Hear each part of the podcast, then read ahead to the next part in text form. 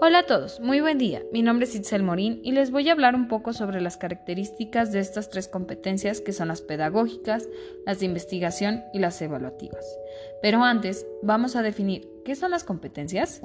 Es el conjunto de conocimientos, habilidades, actitudes, destrezas y valores de un individuo, así como sus capacidades y experiencias para resolver problemas que se le presenten en su vida cotidiana.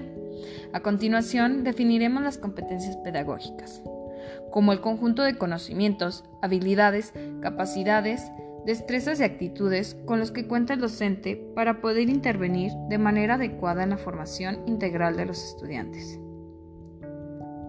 Nos referimos a la capacidad de desarrollar todo el proceso de enseñanza-aprendizaje en este tipo de entornos y no únicamente a conocer la plataforma, sino a hacerlo considerando el currículo y a los conocimientos pedagógicos con los que se cuente, por ejemplo, en sesiones pasadas hablamos de estilos de aprendizaje y su relación con los ABA. Pues bien, todos estos conocimientos docentes forman parte de las competencias pedagógicas.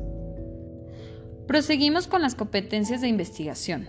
De acuerdo con Muñoz, son aquellas necesarias para que los educadores logren interpretar, argumentar, proponer alternativas, preguntar y escribir a partir de la experiencia pedagógica de acuerdo a la problemática que caracteriza el aula y la escuela.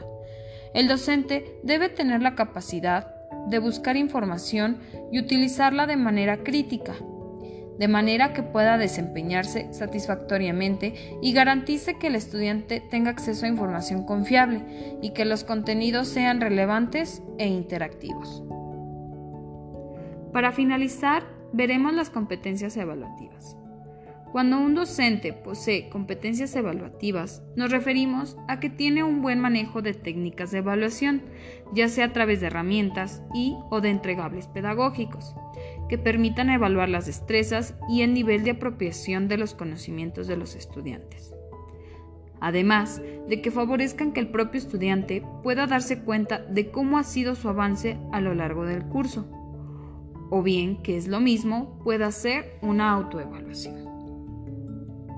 Para finalizar el tema de las competencias docentes, podemos decir que las competencias pedagógicas, de investigación y evaluativas, al igual que las estudiadas en sesiones pasadas, van a permitir que los docentes actúen con eficacia al momento del desarrollo y el uso de ambientes virtuales de aprendizaje, para que los estudiantes puedan utilizarlos y aprovecharlos de la mejor manera, contando con el asesoramiento de los docentes y asegurándose con que estarán lo mejor preparados para ello. Y esto fue las competencias docentes. Por su atención, gracias.